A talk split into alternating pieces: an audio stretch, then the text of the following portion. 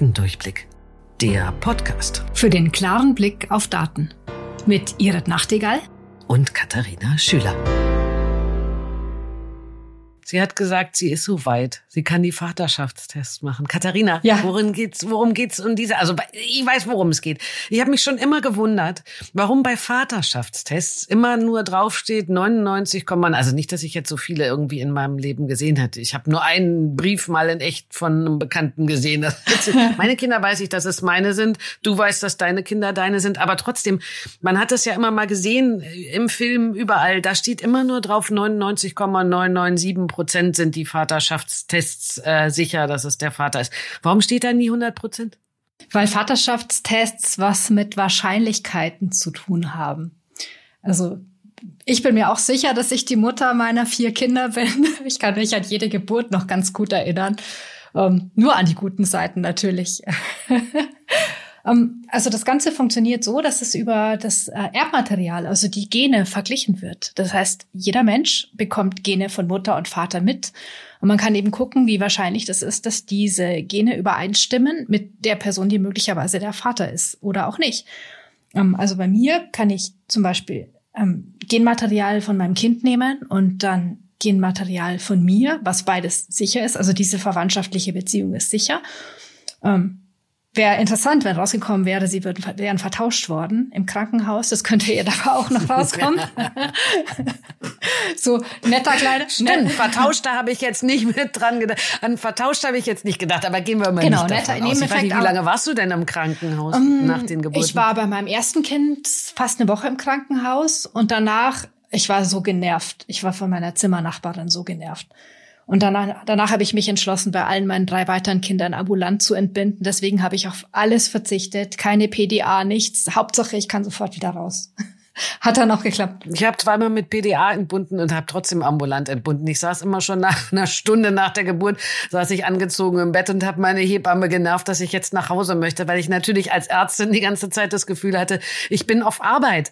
Ich habe ja in meinem eigenen Krankenhaus entbunden, das war auch grundsätzlich toll, aber ich war ja Oberärztin Anästhesie im Kreissaal und dann hatte ich die ganze Zeit das Gefühl, ich bin auf Arbeit ich will mit nach der Geburt nicht auf Arbeit bleiben. Das geht super. Man kann auch eine PDA nehmen. Also da hat man dir leider was Falsches eingeredet geredet. Du kannst auch nach der PDA ambulant entbinden. Das ist, ist überhaupt unproblematisch. Aber darum soll es ja heute nicht ja. gehen. Also deine Kinder sind nicht vertauscht worden, gehen wir da davon auf. Meine auch nicht. Da hatten sie keine Zeit dafür. In anderthalb Stunden ist keine Zeit, die Kinder zu vertauschen. Außerdem sind die mir so ähnlich. Ähm, genau. Aber wie, wie ist das jetzt mit dem Vater? Ja, meine sind mir auch ähnlich im Guten wie im Schlechten. Ähm, hoffentlich mehr im Guten. Genau. Genau. Also, wie funktioniert das? Das funktioniert so, dass man sich das genetische Material von den Menschen anguckt ähm, die DNA und äh, das gesamte genetische Erbmaterial in den Chromosomen eines Menschen nennt man dann eben Genom. Und man guckt sich aber jetzt nicht alles an, das wäre viel zu viel, sondern man guckt sich nur Gene an, die einem oder die einem helfen können, überhaupt zu identifizieren, okay, sind die Menschen miteinander verwandt oder nicht. Da muss man sich auch nicht so viel angucken. Da hilft einem auch wieder die Wahrscheinlichkeitsrechnung. Man schaut sich also Allele an. Allele sind die mögliche Ausprägung eines Gens an einem bestimmten Ort auf dem Chromosom und dazu guckt man sich so kleine Genabschnitte an, DNA-Sequenzen, die sogenannten Short Tandem Repeats.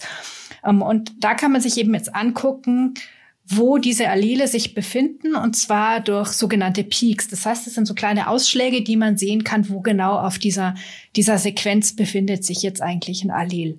Und dieser genaue Ort, wo sich ein Allel befindet, ähm, der hat eine bestimmte Wahrscheinlichkeit. Also es kann eine bestimmte Wahrscheinlichkeit sein, dass er an, an einem Ort ist oder am nächsten oder ein bisschen weiter weg, ähm, wo genau diese Peaks jetzt sind.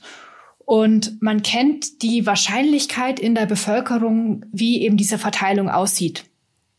Und das bedeutet, ich kann für jedes einzelne dieser, dieser Allele eben sagen, wo ist es und wie wahrscheinlich ist es, dass es da ist. Und wenn ich jetzt diese Wahrscheinlichkeiten kombiniere von 10, 15, 20 Allelen, dann gibt es eben eine sehr geringe Wahrscheinlichkeit, dass die von einer bestimmten, nein, jetzt habe ich mich verzettelt. Jede einzelne Kombination meinst du vor allem, ne? Du kannst für jede einzelne Kombination, so verstehe ich dich jetzt, also sag mir mal, ob ich es richtig verstanden habe. Es ist sehr, sehr unwahrscheinlich, dass mehrere Menschen diese Kombination haben. Wenn du nur ein einzelnes davon untersuchen würdest, dann wäre es sozusagen, könnte es vorkommen oder auch nur eine Kombination, dann gibt es das auch bei ganz vielen. Und je mehr Kombinationen du machst, desto unwahrscheinlicher wahrscheinlicher wird es, dass es von jemand anders ist. Aber du kommst halt nie auf Null. So viele Kombinationen könntest du nicht machen, dass du jemals auf Null kommst. Habe ich dich jetzt richtig verstanden? Genau. Also wenn ich mir jetzt nur ein, ein einzelnes Allel anschaue, dann kann die Wahrscheinlichkeit, dass es bei einem beliebigen Menschen, den ich beliebig aus der Bevölkerung rauspicke, an einer ganz bestimmten Stelle ist, liegt vielleicht bei 20 Prozent, 30 Prozent und so weiter. Das heißt, wenn ich mir nur das anschaue, dann habe ich halt ähm, eine gewisse Wahrscheinlichkeit von 20, 30 Prozent, dass es einfach Zufall ist, dass es Übereinstimmung ist. Aber die Wahrscheinlichkeit, dass es eben nicht bei einem Allel, sondern halt vielleicht bei 10 oder 15 übereinstimmt, ist halt dann nicht mehr 20 Prozent, sondern die ist dann nur noch 0,00003 Prozent. Ähm, das heißt, was ich mache, ist, ich vergleiche immer, wie wahrscheinlich ist es jetzt, dass diese Genkombination, die ich bei dem Kind gefunden habe, mit von, von der Person stammt, die möglicherweise der Vater ist verglichen mit der Wahrscheinlichkeit, dass sie mit einer beliebig rausgesuchten Bevölker Person aus der Bevölkerung übereinstimmt. Und diesen Wahrscheinlichkeitsvergleich, den nennt man den Likelihood-Quotienten, weil man die einfach ins Verhältnis zueinander setzt. Und äh, in der Regel liegt dieser Likelihood-Quotient ähm, entweder bei nahezu null oder er liegt halt irgendwie bei fast eins. Und wenn er bei fast eins liegt, dann ist es die Wahrscheinlichkeit sehr hoch, dass es sich wirklich um den Vater handelt. Okay. Das ist das, was man dann bekommt. Also man bekommt ja dann äh, 99,999997 oder irgendwie so. Also keine Ahnung, wie viele Neunen dahinter stehen.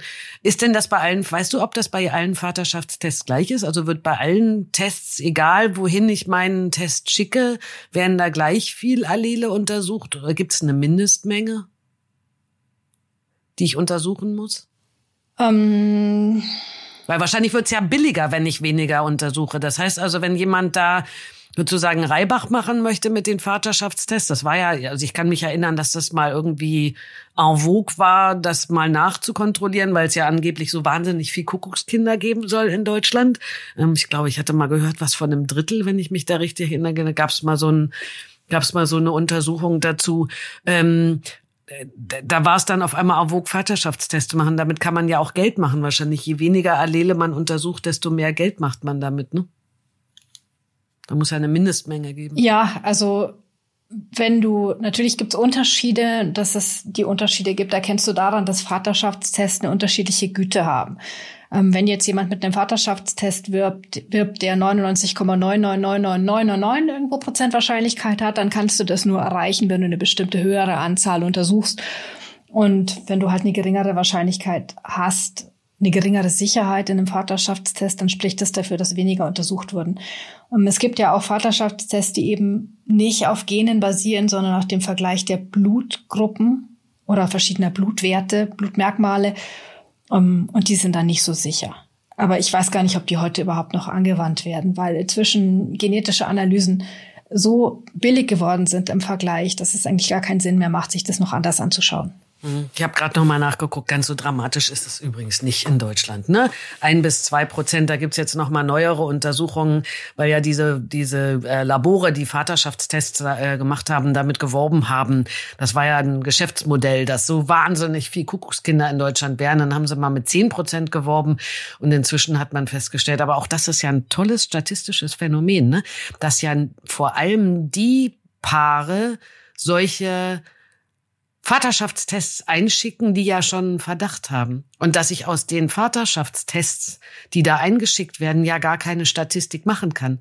Denn es schickt ja nur ein bestimmter Prozentsatz oder bestimmte Menschen schicken diesen Test bloß ein. Das ist ja ein total verzerrtes Bild. Wenn die Labore, die Vaterschaftstests machen, also sagen, bei uns sind ungefähr ein Drittel Kuckuckskinder dann heißt das ja lange noch nicht, dass ein Drittel in Deutschland Kuckuckskinder sind. Ganz im Gegenteil. Denn es ist ja ein riesen Bias da drin, wer die Tests überhaupt einschickt in das Labor. Denn du und ich, also ich weiß, ich brauche die nicht einzuschicken. Ich weiß, wer der Vater ist. Da gibt's kein Vertun. aus unterschiedlichen Gründen. Ja, genau, das stimmt. Das ist also eine verzerrte Stichprobe. Das heißt, die Ausgangswahrscheinlichkeit, dass die Person, die als Vater erstmal angenommen wird, nicht der Vater ist, ist schon mal höher.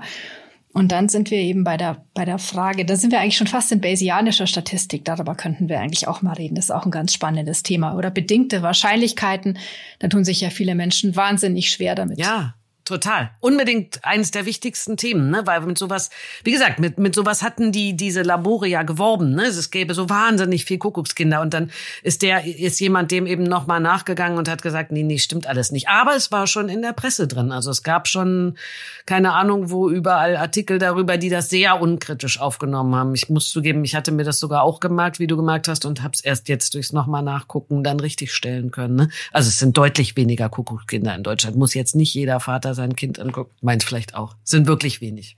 Ja, aber weißt du, was ich richtig spannend finde, ist es, dass man solche ähm, Genanalysen, die in Gendatenbanken gespeichert sind, in den USA zumindest jetzt schon mal hernehmen kann, um jahrzehntealte Verbrechen aufzuklären.